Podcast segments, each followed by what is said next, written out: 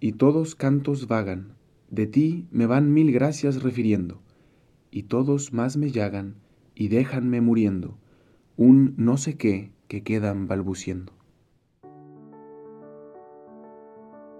¿Alguna vez has sentido o pensado que Dios no te escucha, que Dios no está presente, que no es más que una idea? Qué raro si todos los santos dicen que lo veían y lo escuchaban constantemente. Seguro tú y yo somos diferentes. Seguro eso de Dios no es para nosotros.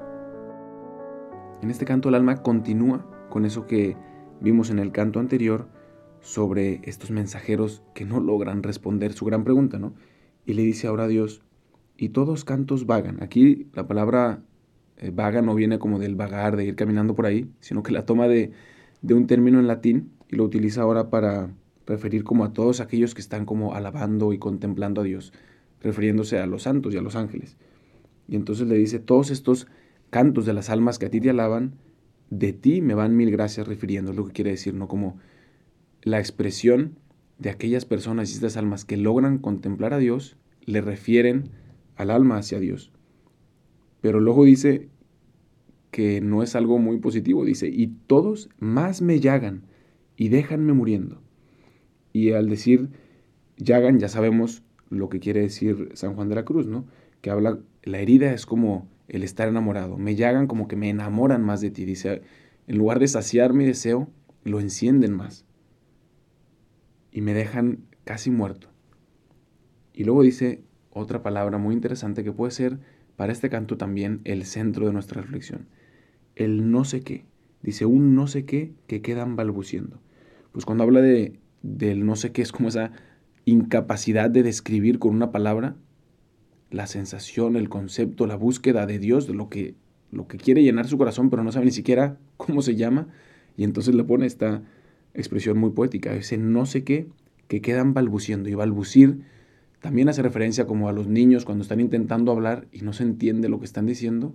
Dice, pues así las almas que de ti me hablan, aunque me refieren a ti, en realidad ni siquiera saben lo que están diciendo. Es como un no sé qué que quedan balbuciendo, que no me queda claro porque es imposible describirlo con palabras. Y entonces aquí, con recursos muy poéticos, San Juan explica esa incapacidad de describir a Dios, de comprenderlo, de, de agarrarlo con nuestras manos, porque Él es Dios y Él es más grande, Él es superior a toda nuestra capacidad de razonar.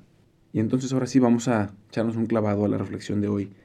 Y dice el alma, y todos cantos vagan, de ti me van mil gracias refiriendo y todos más me llagan y déjanme muriendo un no sé qué que quedan balbuciendo. Como diciendo nuevamente, todos esos cantos y alabanzas, incluso las personas más santas, los ángeles que están viendo tu rostro, que me refieren a ti, no pueden ellos sanar mi herida, sino que la hacen aún más dolorosa. Cuando veo una persona cercana a Dios, cuando contemplo y leo la vida de los santos, cuando leo el Evangelio, solamente aumenta más ese deseo en mi corazón. Y entonces, hoy te invito también a abrirte a esa experiencia, a ese deseo que tienes de Dios de felicidad a través de la vida de los santos, de leer los Evangelios, de abrirte a la experiencia de oración, dejar que eso no solamente calme tu sed un ratito, como a veces intentamos hacerlo con las cosas terrenales, sino que la encienda aún más. Y que puedas decir como el alma, y todos más me llagan y déjanme muriendo, o sea, me dejan como sin fuerza, sin esperanza.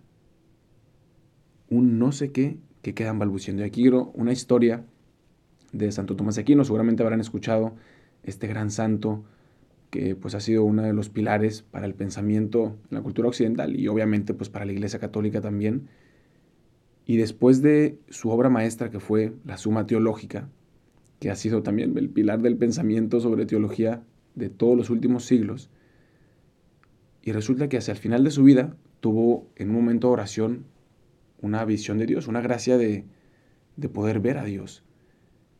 Y después de esa pequeña visión, quiso tirar a la basura todos sus escritos. Lo que para nosotros es el tesoro y ha sido el pilar del pensamiento teológico y filosófico en los últimos siglos, él lo consideró basura. Con esa pequeña visión que tuvo Dios dijo, esto no es nada, esto es basura. Y un poco esa realidad expresa lo que el alma siente también en este momento cuando intentan hablarle a Dios. Dice, esto no es más que un, un no sé qué que quedan balbuciendo. Es, es incapaz de escribirlo. Y entonces te invito a que no sea suficiente escuchar a otros hablar de Dios, ir a algún retiro, platicar con tu director espiritual, que es buenísimo, leer un libro espiritual excelente, pero no te quedes ahí. No te quedes en las descripciones que otros te pueden hacer de Dios, porque terminan siendo lo mismo, un, un no sé qué, algo que ni siquiera termina de explicarse completamente. Haz tú la experiencia de Dios y dile, Señor, solamente tú puedes tocar mi corazón y hacerme experimentar tu amor. Todo lo demás termina siendo como un balbuceo, un bebé intentando hablar que no dice nada. Lánzale esta pregunta, lánzale este deseo a Dios hoy en tu corazón. Señor, ven tú y revélame tu amor directamente a mi corazón. Y todos cantos vagan, de ti me van mil gracias refiriendo, y todos más me llagan y déjanme muriendo un no sé qué que quedan balbuciendo. Gracias por escuchar este episodio. No olvides de buscarnos en Instagram como Dios en Experiencias.